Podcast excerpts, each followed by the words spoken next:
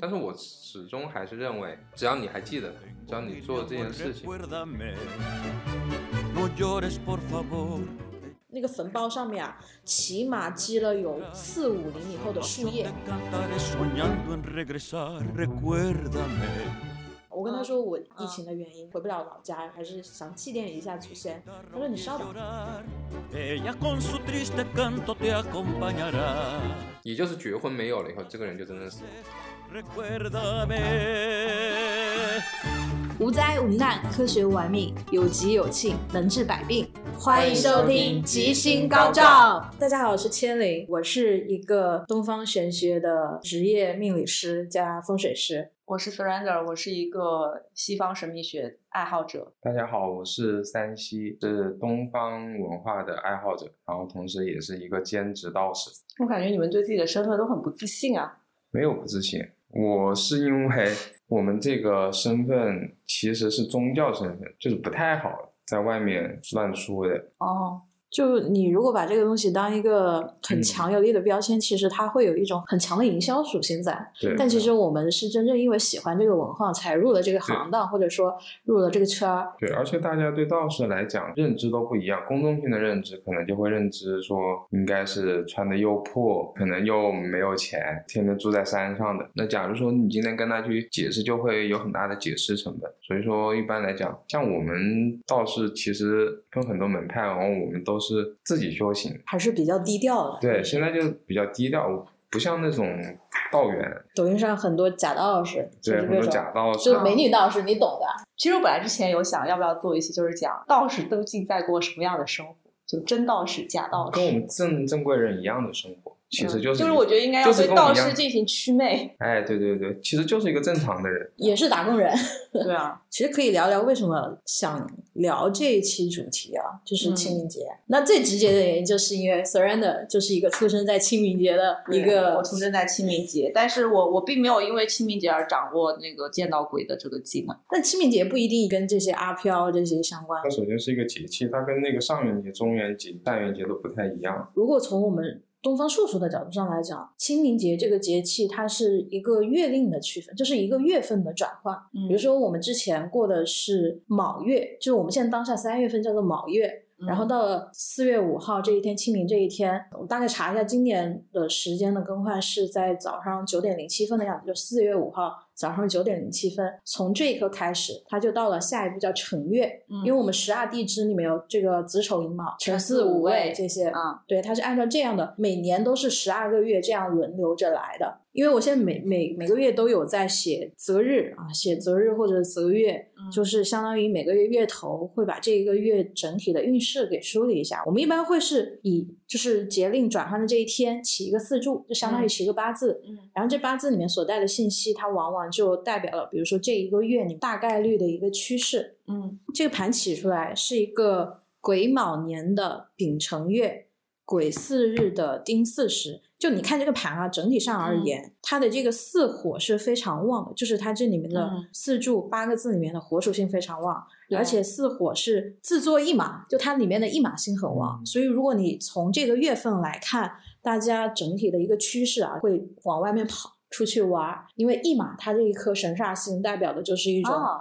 你会四处奔波，会来回走动的这样一种感受。啊当然，今年清明节这个休的时间刚刚有点尴尬，对啊，因为它是中间一天，然后前后不搭。但如果有假期的朋友，其实就真的是可以计划一个小长假了。嗯你休两天，然后再带一个周末，你就可以休五天嘛，可以去出去。请四天，然后可以休九天。嗯，那你胆子有点前面两天大，后面 两我天。有我有四十多天年假。四十多天年假，对啊，我还用不完呢。那你好像有而且有还两个月可以不用上班，如果你都请的话。如果说我算了一下，我可以每每周都只上四天或者三天班，因为一年也就二十多，呃，就是四十多个周。所以就是你现在算的这个，到四月五日就清明节之后，相当于全球都会有受到这样一种能量的影响，就是啊或者或者说咱们这个东八区嘛，因为我起的这个时间是以早上九点零七分的这个时间来起嗯的，那是咱们的北京时间嘛。那另外一个就比如说这个四柱里面还有一个很大的特征，就是它的财非常的旺，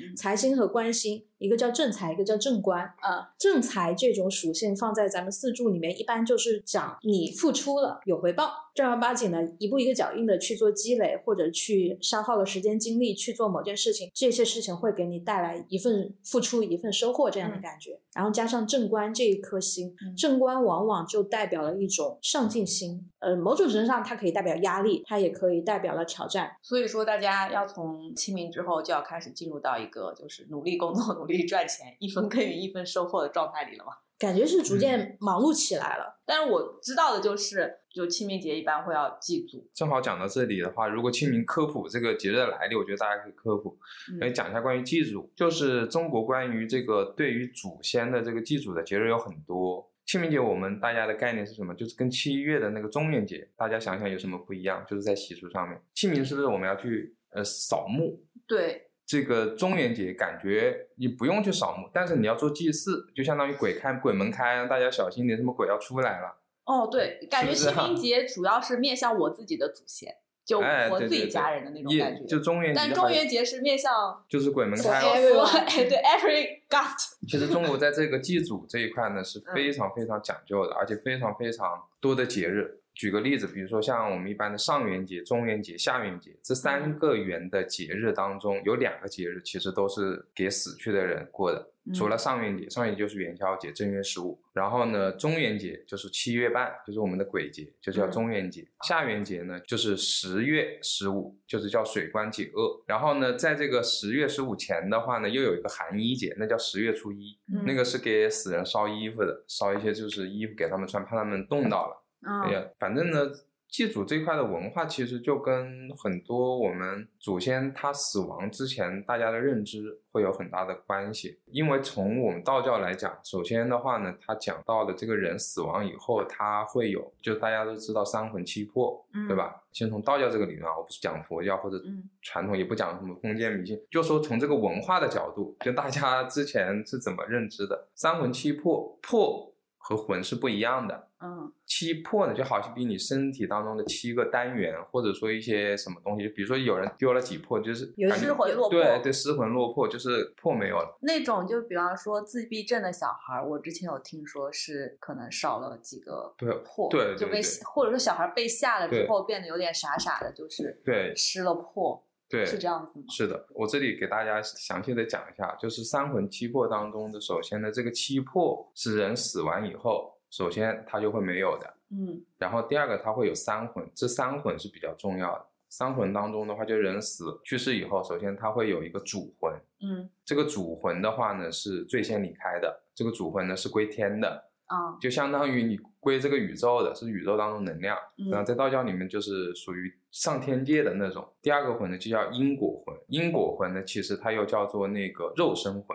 啊这个魂是跟你的肉身相关的。嗯那它一直是会存留在你的肉身当中，包括你埋了它以后。所以说，古人他比较重视死去的人要把它埋好一点，他其实嗯就是因为这个魂，它可以造福子孙什么什么之类的。啊，就相当于他留了一部分能量，一直在庇佑他的子孙后代，就对那个因果魂的那这个个部从分风水的角度上也是有对这样是的讲的。嗯我们对风水讲，你这个祖先买的好，叫做阴宅护三代，嗯阳宅是守一生，阴宅护三代。嗯，它其实某种程度上有点，就让这个能量可以对，被就是这个能量。被被被一直留着，免对得对快速对的消散是掉的了，这样就不能守护后代了。有点那种量子纠缠的意味在这嗯里。对它这个魂呢，其实俗话讲又叫守尸魂，就专门守着你的这条肉身的。嗯第三个魂呢，就叫做觉魂。觉嗯魂的话，就是那个我觉得的觉嗯，就觉醒的魂嘛。啊、这嗯三个魂呢，就是主魂和那个守尸魂，也叫因果魂。然后呢，觉魂嗯，啊、然后它三魂的话呢，不同的路径都是不一样的。觉魂是干嘛用？觉魂的话呢，它是要下地府的。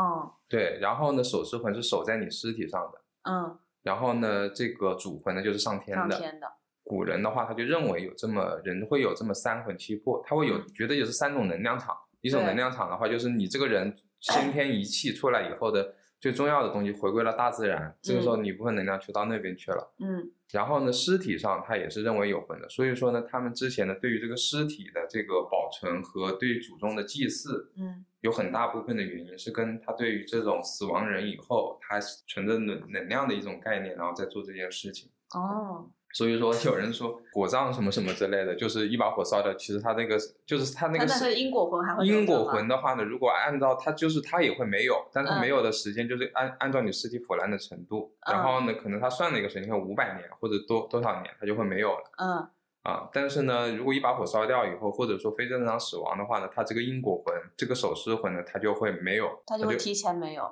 对，是的，啊。就像那比如那说如果像我这们个用骨人，灰的话，就不用祭祖了吧？对，就相 因当为于手势我已经没有了。而且甚至不是很多人说我死了之后就把我撒向大海嘛，嗯，就是嗯没有那个环境的风水来滋养你，你已经随风散去了，嗯，你是就没有办法就是手再因去果魂就快速的就消失了。快速的消亡，而且没有办法再去护你的三代。哦，对。然后呢，第三个魂呢，绝魂就是要下地府的。嗯，然后呢，什么样的人他就下不了地府呢？就是他们会有很多种条件，反嗯正就是一大堆条件，比如说非正常性死亡啊，或者留恋事件呀、自杀呀、都有可能导致，就是越要下地府的那个魂他不愿意下去，哦，那么要复仇啊什么什么之类哦的。哦哦，嗯，然后道士的话呢，他要帮你这个绝魂，就是这个因果魂，给你带到地府去，在你尸体上的魂啊，还有在你这个上面的魂，全都要带下去。嗯，啊，他这种带是强制性的把你捉下去，还是说我给你的一个引导，然后你顺着我这个引导下去？两种都有。然后呢，嗯其实像这个清明节的时候，各个公馆，比如说你现在去一些杭州的一些公馆，它都有这个清明法会。那清明啊法会的话，其实就做的其实就是一个超度。嗯超度它分几种，一种的话呢是跟自己的祖先，嗯那么进行这个超度，给他们进行渡往。第二种的话呢就是。做一个比较大的，就像 A O E 一样的啊，我们叫做灵宝纪念独孤科仪，做一个这个道场以后，就是十方孤魂，比如在乱葬岗啊，像这哦种一些死过战人场，对战场这种死过人很多的地方，他就适合哦做这地种。震区，对，那他要做这种，嗯然后所有人把你接引走。嗯哦，还有一个就是渡那个阴灵，阴灵就是堕胎死掉，就还没出生他就死哦掉的。还有的就是还那个寿辰债啊，这也什算么是，瘦身债。就是指人出生以后还欠的阴 债。我出生了还欠阴债，对，，你是从对，前几辈子欠下来了。 对那不是我在这辈子遇到那个人还的，对，因为你会发现很多道道教它有这种说法呀，他会嗯说这个你还欠多少寿辰债，他会根据你的生辰八字，嗯你告诉他以后，他可以算出来你欠多少钱，啊，哦，欠多少钱，然后你把这个钱补上以后，你的这个运势会好，这是道教里面的一些说法，有没有可能是一种营销模式？嗯也有可能一种商业模式，也可能是帮人做的一些，但是很多人都会做这个东西，因为在道观里面有很多的一些人，他会拉好几卡车的那种黄钱，纸，黄纸一般是烧元宝，就是祭祀正好讲到这里，应该烧什么东西？哎，对对对，就是如果从道教的这个阴曹地府的概念来讲，就是嗯他们流通的硬通货就是元宝，不是我们这种什么天地银行冥币，呃嗯不是这种，就是在道教里面就是烧元宝，嗯就折成那个金元宝 你。知道现在很离谱，还有各种什么烧 iPhone、烧我知道啊 iPad，各，种还有各烧样房子、烧美女啊，哎啊，之前还有什么烧一个新冠疫苗 过去，对这个东西呢，其实对于烧什么来讲呢，从民俗上来讲，其实就是大家对古人的一个思念嘛，一个对现实的映射。就神本人造，所有神的形象，包括神的能力，其实都是我们赋予它的，我们赋予他的，能够它就是我们的共识。对，是的，就像一人之下有句话，特别讲的特别好，就是当所有的人都产生一个集体信念的时候，就会产生非常大的信念力，嗯对这个信念力就能够很厉害。就是荣格的集体无意识，对啊，因为我记得那个时候我看《封神榜》的时候，当时那个哪吒不是被削肉还父、削骨还母了嘛？然后他嗯师傅给他用莲藕造了一个身体之后，然后他妈妈不是要拿着他的那个身体去接受十方香火嘛？对就相当于他用那个香火的能量帮他，就是真正的对重这个塑他的那个身体。对，所以说对于烧什么这些东西来讲呢，就是我觉得你要是说以一个什么市场监督员的角度说，哎，你这个不对不对，是没有什么意义，嗯，最多都是一个形式，其实就是你就是你还记得你的祖先，或者你还记得那些死去的人，当嗯你不记得他的时候，他就真的就什么都没有了。哦、这个感觉像那个那个 Coco 对 Coco 的那个，就 Remember Me。哎，对对对，就是你今天记得他，但你跟他烧什么 iPhone 也好啊，什么东西也好啊，这些呢，其实都是你的思念嘛。嗯包括我们国家也会有公祭日，按照道理来讲，像那种公祭日不是那死人什么都没有，唯物主义，那他为什么要做？其实就是我们对他的思念。哎，那公祭日我们烧什么东西给他们？那不献花嘛，革命哦先烈就是我们记得他们都要做一些仪式，这些仪式呢都就非不管你是烧什么，还是说你是献花，对啊还是怎么样，或者你不献花，你只是瞻仰，比如说你在网上这个电子功德一下，对啊，就至少你去做这件事情的时候，其实你自己跟就是死去的人的连接就有了，就你还嗯惦记着他，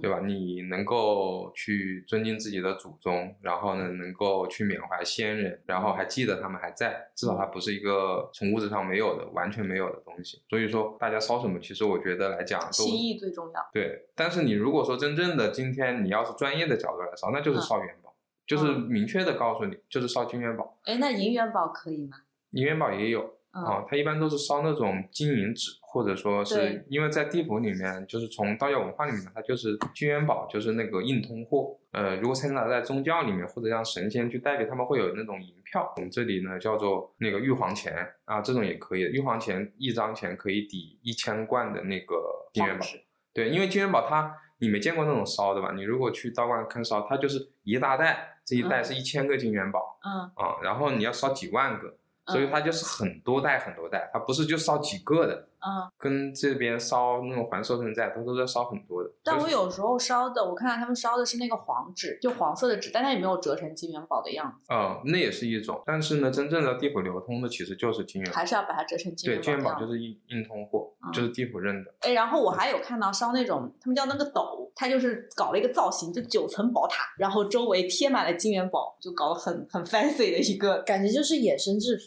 嗯，它哎每个地方的习俗，每个村的习俗都不一样。可能可能有的地方烧金嘛，有的地方烧黄纸，嗯有的人可能是什么点灯，那各种嗯东西都不一样，中国的民俗都不一样。那还有一个，比方说，因为我的祖先他不是他那个绝魂已经下地府了嘛，嗯然后他不是要转世嘛，嗯，那他如果已经转世了，然后我再往地府烧钱，那个钱会会归谁呢？这个理论的话，就是说已经去世很多很多的年，你跟他去烧的这个钱，他能不能收到？嗯但是收不到了，真的就收不到，你就是烧给地府了。哦，对，就这个人可就能就已充经公了投胎了，但嗯更多的就属于是你自己的一个心愿了，那他们在地府拿着这个钱可以干嘛用呢？跟我们人间差不多一样吧，就是什么样的东西都可以。阴曹地府这个事情，我不我没有研究过什么佛教或者其他教嗯的，就是你会发现很多国家，就是很多宗教，它其实都会有这个类似的，对然，就后是有很地几域很多很多类似的这种意识形态，我不知道他们是之前是认识还是怎么样，就反正你发现传播下来，其实都是一个理论。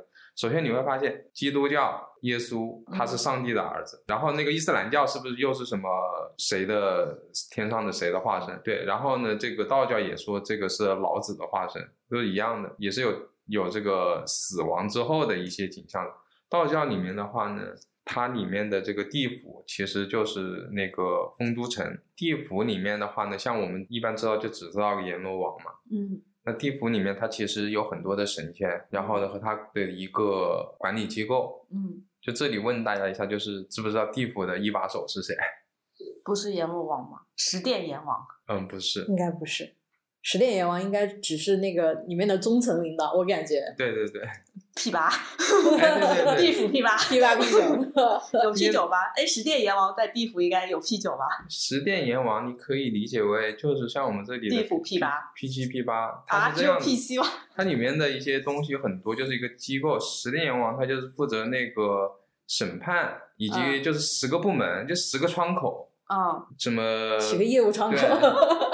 轮转王啊、秦广王啊、楚江王啊，就这种一共嗯构成了十个店。然后呢，它其实地府的 CEO，嗯，我给大家几个选择，有第一个是后土娘娘，第二个呢是东岳大帝，第三个是呃就是丰都大帝， 还有应嗯该是丰都大帝吧？ 东岳大帝吧，嗯，然后还有一个就是阎罗王，你觉得是谁？阎罗王已经被被排除了，他只是个 P 七 P 八。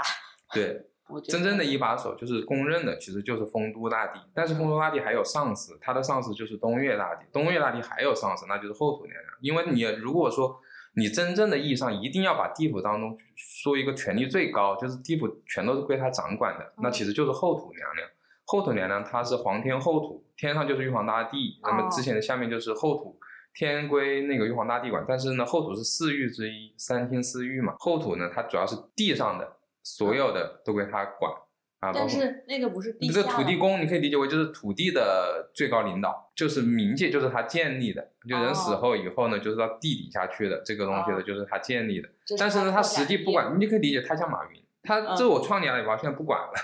但是你现在的业务都不用向他汇报了。啊，那这个呢，它后面又有一个就是东岳呢，它是东岳大帝呢，它是那个也是四岳的一个就是化身。东岳大帝他其实是丰都大帝的领导，嗯，然后丰都大帝真真正的就是相当于实际管业务，对，你就可以对实际管业务，你就好比说现在东岳就好比是逍遥逍遥子，他是整个集团的 CEO 嗯啊，他分管了一下那个地府，嗯但是呢，地府的一把手其实就是丰都大帝。丰都大帝里面呢，它又会分五方鬼帝和这个十殿阎王。五方鬼帝就相当于是五五座山，地府里面有五座山、啊。然后这五座山的话呢，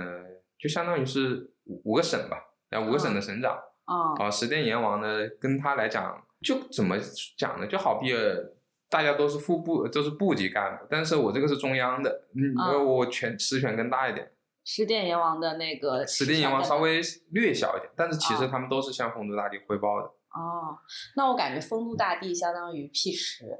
哎，对对对然，后十殿阎王应该是 P 九这样子，还有那个什么五山五方鬼帝，五方鬼帝，我感觉也是对， P 就记九住这几个人。然后，但是呢，大家一般来讲的话，就是都只会记住记住阎罗王嘛。县官不如县管嘛，那底下的这些什么黑白无常啊、判官啊、孟婆啊、那就属于 P 六 P 七。 P 六 P 然后七，中间还有地府还有一个人，这个人的话呢，叫做东极清华大帝，就是太乙救苦天尊。嗯啊，这个他是掌管那个清华长乐界的，你可以理解为他是就像蔡崇信一样的角色，就是一个公司的顾问。他在公司已经没有实权，但是他的地位和资历特别高。然后他专门是帮助这些受苦的人，然后呢去进行超哦度，我超知度里道面了的最终它去它的地相方。嗯当于我们的公益部门，阿里的公益部门。对对对，嗯我们道教在超度的时候，把他们超度到哪里去，啊就是包括去地府，就是我们会带那个五老冠，就是道教做超度的时候，他穿的衣服会不一样，然后嗯他会带一个五老冠。做阳间法事的时候是上天庭进行发表地奏章，嗯去地府的时候你要带五老冠，你要下地狱，你要嗯下地狱里面去接引他们，就像一个领队一样的，把把啊这些人带到下面去。你要你要到哪个地方去，你该过去了。啊还有一个就是把他引到那个要求这个太乙救苦天尊，就相当于类似于观音菩萨这种角色吧，然后就是把他们全部都带到他的那个地方去啊，清华长乐界。哎我想问，如果你们遇到那种他嗯不愿意去的呢？呃，这个就是一个好问题，啊，就是在灵宝纪念度孤科仪当中，它的里面会有很多的步骤，大概讲一下逻辑。它这个科仪呢，你可以理解为，首先它摆的时候，它的时间它会选择，它在嗯早上有一场，晚上有一场。嗯然后呢，这个时间特别长，超出的时间有两个半小时。第二个呢，就是它这个首先呢，第一个步骤跟之前的那个科仪的步骤，一般的科仪的步骤就道教的这个做法事的步骤，它会什么请自己的祖师爷呀、然后呢又是上踏罡步，然后上天庭啊，然后去、嗯去模拟一个就是上奏，对上奏的一个下地狱呢，它是这样的，第一步是就是摆好一个接引的一个门，叫嗯普渡接引，然后一个招魂幡，知道吗？它嗯就是那种帆，然后你要搭个台子，嗯嗯，然后就相当于搭一个能量场。加一个传送门。哎，对对对，就是这个意思。搭一个传送门，就是你现在要做这个传送门。然后第二个一件事情就是在这上面放好很多的贡品，这嗯贡品有很多的东西，嗯呃，很有讲究。啊，嗯什么肉，什么什么水果，然后什么冷的饭，然后什么嗯什么之类的，它都有。嗯也会什么几荤几对，素这搭个你配嘛们对你们叫做施食啊，这个是施舍给鬼吃的。哦啊、就这个东西是一定要有的。然后这个时候呢，第三步就是科仪的正式的步骤了。这个高工，然后呢去进行我们叫做破狱，打开哦哦，破狱。把那个结界的门打开。对，然后呢，破狱的时候，他就会进到地狱里面去。他这个时候，因为进入到地狱去以后，你的这个，它里面讲的就是你自己的那个魂魄可能出不来，就怕，嗯他就要带五老啊冠，，你五要老冠护身。对，就是五老观就是这个作用。五老观就是五方五帝，就就是金木水火土，就这种。然后呢，嗯就镇住你的元神，然后你自己就模拟自己下地狱的场景，嗯然后经过一系列可以下去了，然后你要念经，然后把，然后在那个时候就会很多的人过来，就是很多的阿飘过来，嗯过来以后呢，经过那个门，然后你就念经，嗯，然后就他们就过去对了。完成这个法事以后，他们就过去了。然后就完成了这些的超度。嗯，那这个超度的 A O E 的超度，就做那一场以后呢，附近的十方野鬼全都我会到这可以里吸超度引。过来，想来的就乘着这这张船票一起对过去了。啊对，这个叫做灵宝纪念，嗯就是它真正已经不属于超度范围，它嗯属于超度的，就是属于那种度亡的一个最高科仪，叫做纪念。就批量发送。对，祭奠的祭，然后嗯炼度的炼。哦，这个祭奠就有点像那种炼魂幡，哎，对对对，就就是那种类感似这种，就是嗯这种。超度呢，一般来讲是给某个人或者给自己的一些人的时候，就是比如说他刚死亡以后，因为的话呢，一开始刚才讲到的那个三魂，三魂的话呢，一般来讲主魂先出来嘛，嗯但是呢，你自己的这个手尸魂，在你身体的那个魂和要下地府的那个魂，嗯还会在你身上，特别是手尸魂还会一直在你身上，嗯只要你尸体没有的时候，所以说为什么之前古人的时候他停尸好几天，嗯，来让他这么魂回不来，是什说要么说什么头七吗？哎，对，就是跟这个理论，就是跟这个三魂的理论有关。他们认、嗯就是他还没死，就还没有到，还没全部散完，对，还没全部上完。嗯你要到一定的时候的时候，就是他那个手生魂能够下去的时候，嗯不，那那个个手绝魂绝魂能能够够下去的时候对，去地府报道的时候，啊，所以这个绝是魂去地府报道之前，先会回家看一看。对，是的。那么那所以我说，我们这个道士在超度死刚刚死去的人的时候，他其实超的就是绝魂。哦，市场为什么会有这么多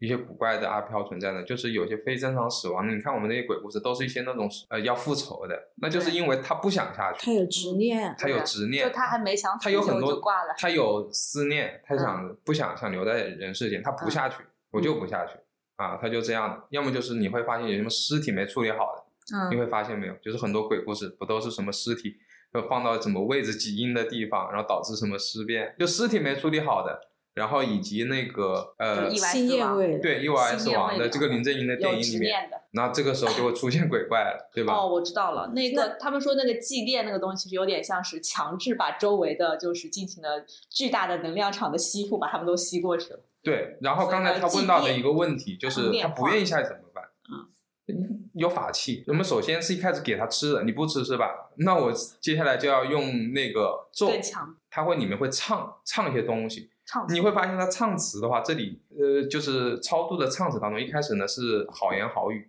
到后面就是直接就命令的 口诀，那再不下去嗯哎不就是给我给我下去。 对，就是 呵，就是这样一叫嗯，最后你会发现有些这个民俗法师里面，就道士就看起来那种声音很大，呵，就是很凶，他其实嗯就是让你下去，就大概这个意思，哦要吼你，就大概是这么样的一个在道教里面，就是关于呃亡魂以后，就有这么哦样的一个比较好玩的一些文化。还蛮有意思。 Remember me. Though I have to say goodbye, remember me.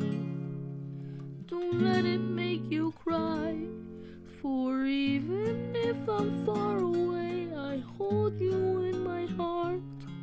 I sing a secret song to you each night we are apart.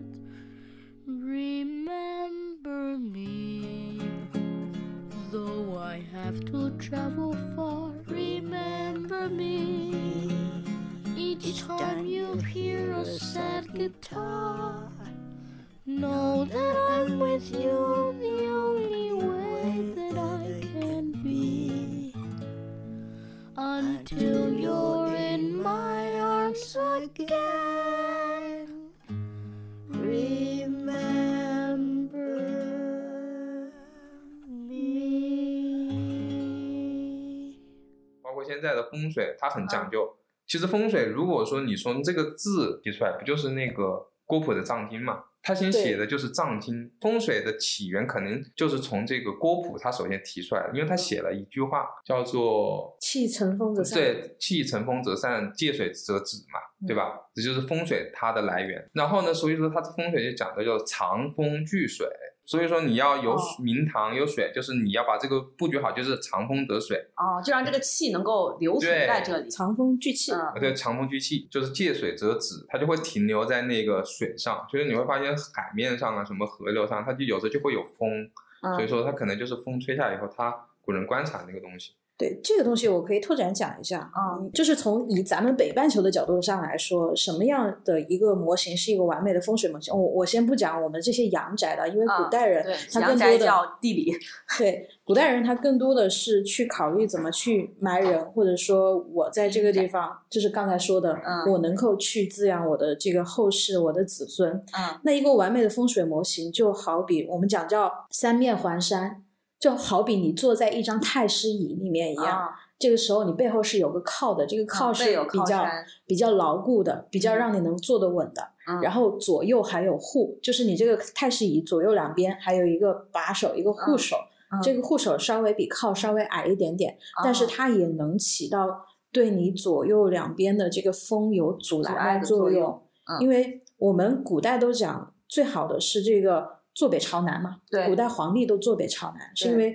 整个你像风，特别是一些比较凌厉的风，都是从北方刮过来的。哦你像这些西伯利亚地区啊，这些北风、西北风啊这些，嗯所以就一般就特别讲究说，我们在北面最好要有一个很合理的靠，嗯就这个靠至少是比比你的这个埋葬的地方是要高很多的。然后左右两边的户，再加上前面前面我们讲叫做明堂嗯啊，明堂这个东西最好的情况就是它开阔，就是一大片广场，而嗯且明堂最好你前面有一个水流弯弯绕绕的包着它，嗯这个叫玉带缠腰，有一有条河那一样条子的河，对，那环湖着可你以吗嗯湖也可以，湖也可以。因为刚才山西讲了很重要一点，就是水这个在风水里面它起到的一个作用是，它是纳气的。嗯所谓的气啊，因为我们气分两种，嗯一种叫生气，一种叫煞气。嗯那你可以理解生气就是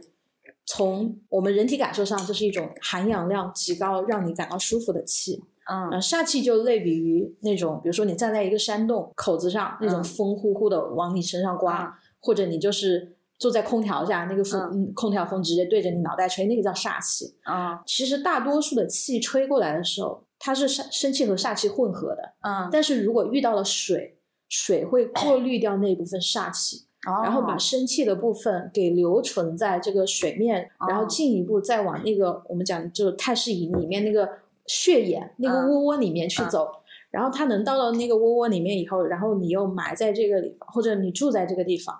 这个地方的生气就不断的环绕，就不断的去滋养里边的人。啊，就相当于他用三边呢先拦住了这个气不要散出去，然后用一个口呢进气。对，哎，那这地方是不是会有那个风向的考虑？就比方说那个气是要从这边进来的，万一那个气是就是从那边出去的，所以水就在这个里面起到啊，了所以这就是个双向过滤，对，就是外的面的气能够滤进来，里面的气不要滤出去。是的，是的啊。所以为什么一般讲一个好的风水，当然你肯定是要有靠的，没有靠你做不啊牢。那嗯有靠的情况下再建水，建水才能建财，啊因为其实是这个生气让这个里面的人更加的状态更加好。对，你看这个我们园区就是其实有很大的风水学问啊。我们的园区就这个前信息面有源个啊湖嘛，对，那个湖对着是谁？那就叫明堂啊，明堂水但这水不距是明个堂都阴宅吗？不是我，们这可是个阳宅，就是这阳这个模型是适用于任何一个就阴阳都可以。对，对啊是的，就是它这个四号楼就是天猫哦，对，我知道了，对的，就是它明就堂我们这那个四号楼楼从来没就搬，我们这个楼就形成了一个就是三环一一个个山环的这个作用，因为我们那一个楼太师椅对，就一个对太师椅，然后中间是八号楼和和一号号楼。是两个扶他他手，讲的其实就是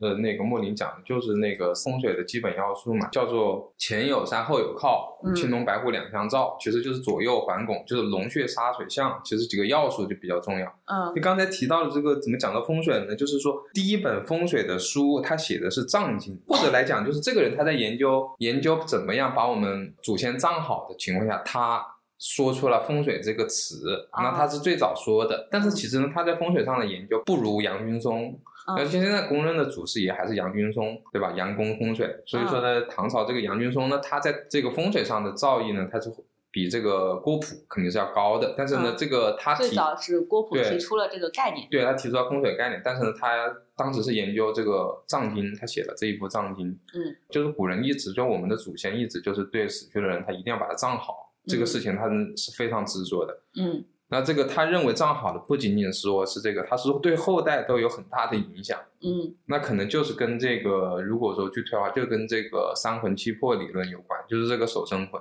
嗯因为它这个手生魂要五百多年，就是三元嘛，嗯，一元一百八十年，三个五牙百齿四，十年，一共五百四十年。啊、可他以说再留存五百四十。他们希望的血能够能够就是守五百四十年，然后、哦，这就跟人的寿命一样，就是说你最长能够活到，比方说一百二十岁，对嗯你好好保养，你能活到一百二十岁，你保养得不好，可能五十岁就对挂了。他们就是这样，就希望肉体保留的越来越长，因为的话你想肉体完全没有了，呃，就是跟人。关系就所以说呢，这个手生魂他就认为着这个对他好一点，这三魂七魄理论他就是觉得是可以是一个人跟他自己肉体当中的最后一道的能力，联系，对一个嗯联系。那这个联系的话呢，因为你这个人还有联系，那就证明你跟后代还有联系。嗯你这个联系如果说把它保护的好，或者把它建的好嗯，啊，这个时候呢，对后代也有这种。所以说我们经常说你挖你祖坟什么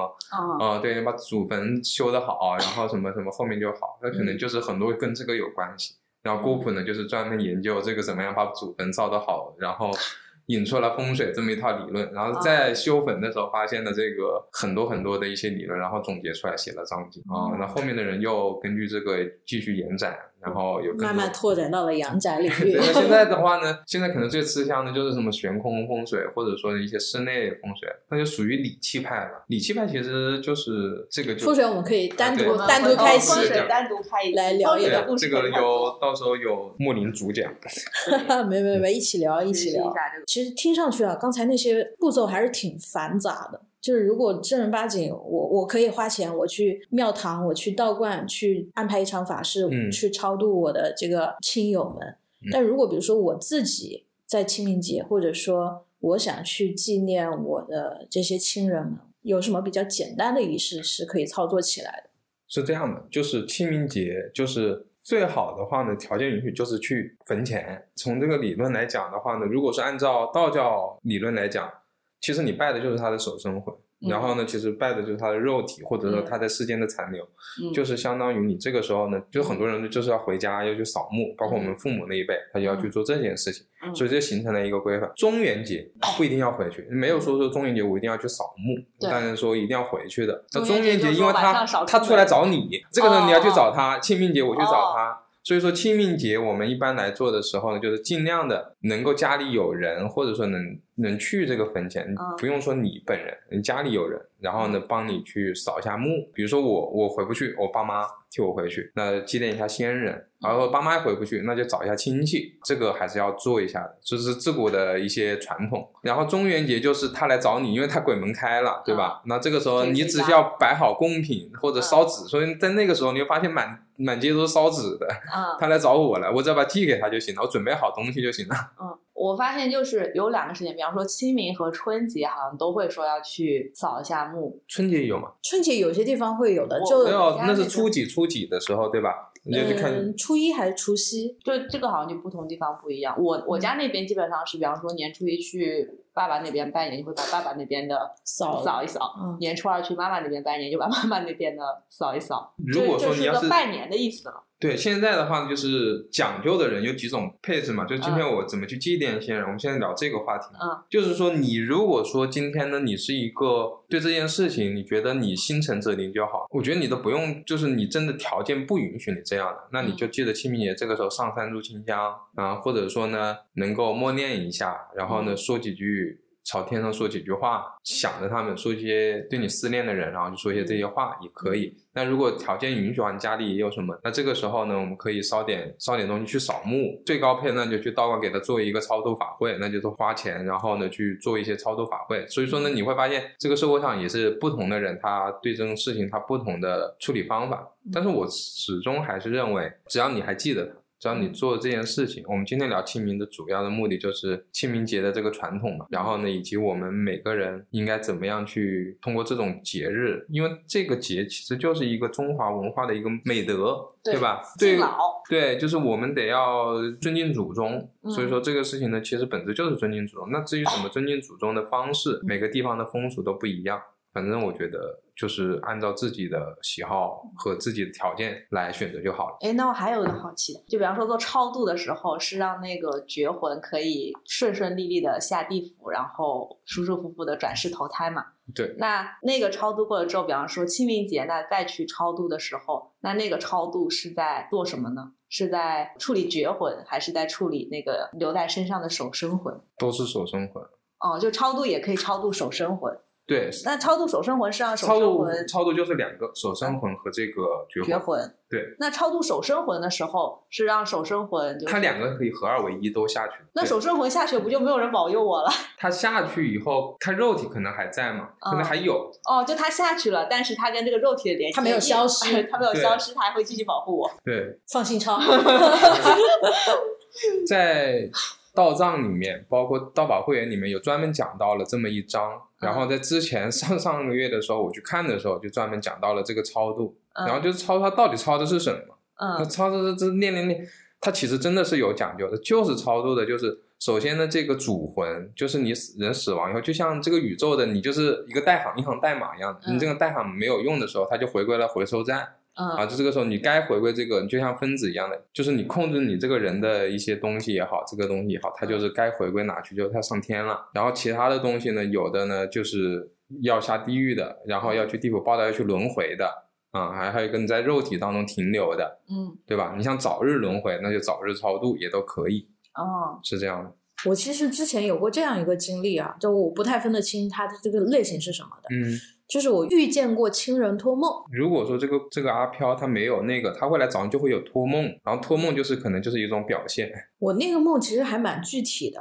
啊、就我梦到的场景，比如说这是我家某个已经过世的亲戚，嗯他就在丰都城内，就是关于那个丰都城，比如说他住的嗯那个房子都很具象化，然后他就会跟我抱怨说，他说这个房子太潮湿了，就是哦他他觉得住在里面不太舒服。我当时记得这个点，好，然后那你要去给他修修粉，嗯他的粉可能有点漏水对。不是有漏可水，能我跟你说是这样子的。我我第二天醒来以后，我就跟我爸说了这件事情。我说这个亲戚，你们花时间去上他坟头去看一看。嗯但那个时候应该不是清明附近啊，就是某一天，应该是接近中元节的时候，当时梦见的。嗯然后我爸就说：“那就去看呗。”去看的时候，他当时还录了一个视频给我，就他去到那个坟场的时候，那个坟包上面啊，起码积了有四五厘米厚的树叶。湖南这个地区下雨，六月份梅雨季节，雨下的很频繁，然后那些树叶全部都积水，腐烂然后腐烂，就整个我那太个神奇了，你这个事情。对，这是我当时梦见的。我当时我跟我爸说了，我爸他还拍视频就给我看，说确实这个地方太潮湿了。嗯然后他把它清理以后，那上面长的那个青苔都是那种一厘米厚的那种青我觉苔。得你今年可能会开 窍，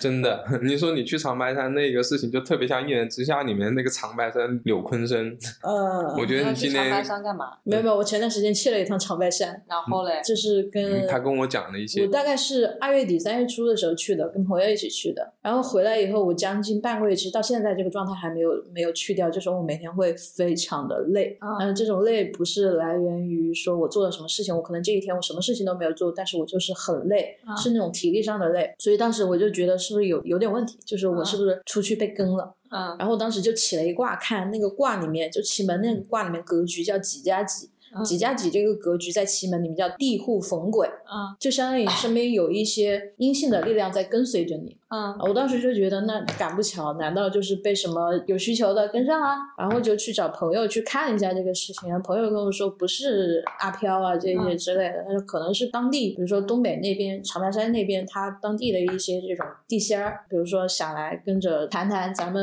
能不能合作，但是因为本身我自己有保家仙，嗯，然后我们家里面呢就不让他们来，然后他们就互相斗啊，两方斗，结果就嗯就是你很累，就我很累，就我告诉你，我那天之前在道观学习的时候，有一个人，这个人神到什么程度？就不是说神，他是什么？他之前不会算八字，他算八字都天干地支，他也不看。他说就是有一天突然开窍了，然后就是类似于任就督二现脉打通了，对仙嗯儿，然后就跟上了，然后这个时候就能看八字了，然后就别人就给他他的生辰八字以后，他就能说出一些东西。嗯。哎，接着讲你那个托梦的那个，我刚才其实想问的就是说，比如说我已经梦到这个具体场景，他就是住在丰都城里面了，那他给我托梦的这个算是哪一个魂呢？具体我也不太清楚，说我研究到他是哪个魂， 他已经在轮回的，那就是肯定是他的绝魂嘛，绝魂是下地府的，啊，就是就他是已你经下去了，但是对，他他就跟因在为我魂也会下地府嘛。因果魂就是绝手魂，生魂也会下地府。手生魂就一直跟身体的超度的时候是绝魂跟手生魂都是一起超度的，反正就是这两个魂是一起超度的，超度去哪里我现在还不知道，还没学到这一点，有可能还在研究一下，后续可能才得到答案，这可能要翻翻古书。反正现在的话呢，老师跟我们讲的超度的时候，三魂理论主要就是三个魂去到了三个不同的地方，手尸魂就是手生魂，就是跟着尸体的，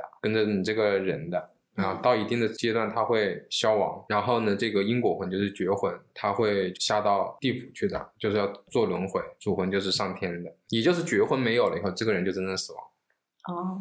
你自己有去，比如说在清明节祭扫过吗？嗯，有，但是我就是不太会。然后基本上我们就是烧一点纸钱，你有没有想过，比如说等你到了哪一天，就你得会这件事情？我感觉就是东西就其实传承有点断代了，因为嗯我记得我外婆那个时候她会搞很多东西，但到我妈的时候就已经 只会烧纸钱了。然后我觉得到我的时候，我可能就啥都不会，我可能也只会烧纸钱。而且我外婆那个时候就是她烧的纸钱，她会自己做，就她会自己买那个纸，然后自自己己把去叠它。自己对把它叠成金元宝。我小的时候还跟我外婆一起就是叠过那个金元宝。嗯，我是从去年嗯清明节开始，然后开始自己给身边的你要主导家里的这件事了嘛？呃，也不算主导吧。其实，其实当当时有个契机，因为去年还在疫情期间嘛，嗯因为我每年是清明都会回湖南去祭扫的，这是我们家的一个传统习惯。嗯当时清明又回不去，我觉得我应该做点什么事情。所以其实当时我去问了三系的，就是我应该做哪些准备，我应该去怎么样的形式，但大概其实是知道的，因为嗯比如从我奶奶那一辈开始，我知道从小她就会开始去这些祭扫也好，小时候可能不会跟着去啊，因为我们说小孩基本上不不会带着你去。嗯大一点的，比如说已经十六七八岁往后走的时候，那每一次去扫墓的时候，我都会跟着一起去。我大概知道流程，包括你们要准备的那些东西。我们湖南是这样子的，就是他会做一个类似于大礼包一样的一个包，那个包里面呢，他会塞各种，包括有金元宝啊，或者有房子啊，有衣服啊，各种啊，哦就全部都把那个包装封好了。嗯然后那个包装上面它会有很详细的，你要类似于你要写一个表文，嗯就是你这个东西是烧给谁谁谁，这个人他去世于某年某月某天，生辰是某年某月某天，然后他的住址是什么什么地方，嗯呃，是这样一个完整的一个大礼包的形式。今年我是自己比较着急，我就是手头上你说临时去淘宝买也买不到，嗯哦我自己去写了这个表文，然后自己做了这个包，再把这些淘宝买到的材料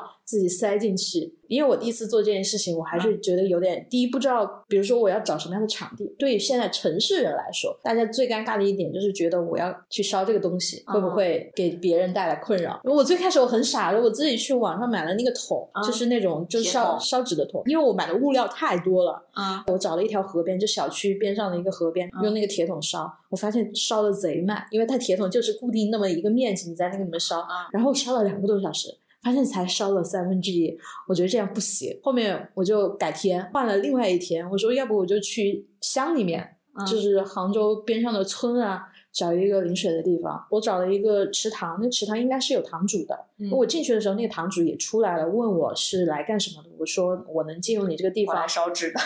对，其实我当时说这个时候，我会有一点觉得有点尴尬。我来你们这个地方来烧纸，我说的时候是很不好意思，但那个堂主就欣然答应了。我嗯跟他说，我因为回不了老家，疫情的原因，所以还是想祭奠一下祖先。他说你烧吧，烧了以后你把这个东西整理干净，然后不要引起火灾就好了。所以嗯当时其实就是心里是有那种感恩在的，以及以及觉得就是大家对于这种文化认同是有的。嗯，嗯对。哎，我有个问题，我们家在那个祭祖的时候，一边就烧完了纸钱之后还会拜拜嘛，然后拜拜的时候就会想啊，保佑我们巴拉巴拉巴拉巴拉巴拉之类的。嗯，这些他们会定向保佑吗？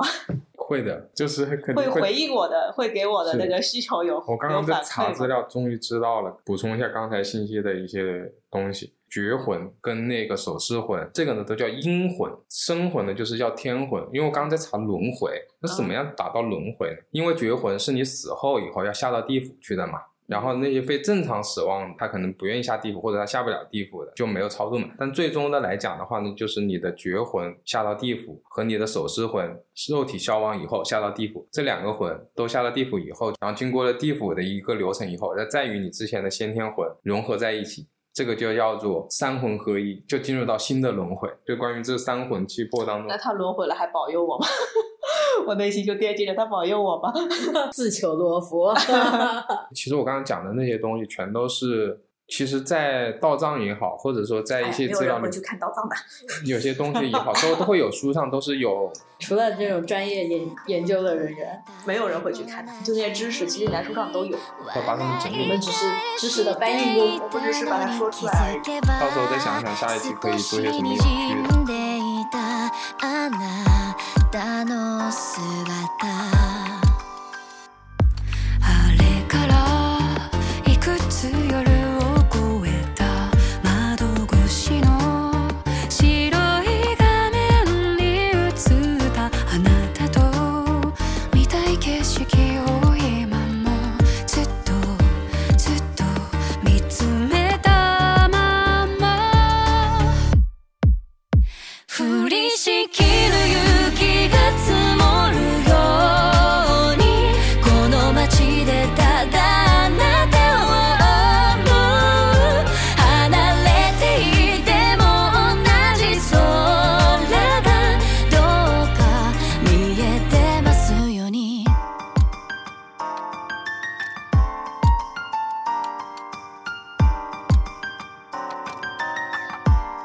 「またね」と優しい声が響く耳元にあなたが残したしじま世界が切り離された夜また目をつむるくだらないことにずっと幸せを感じてたきっと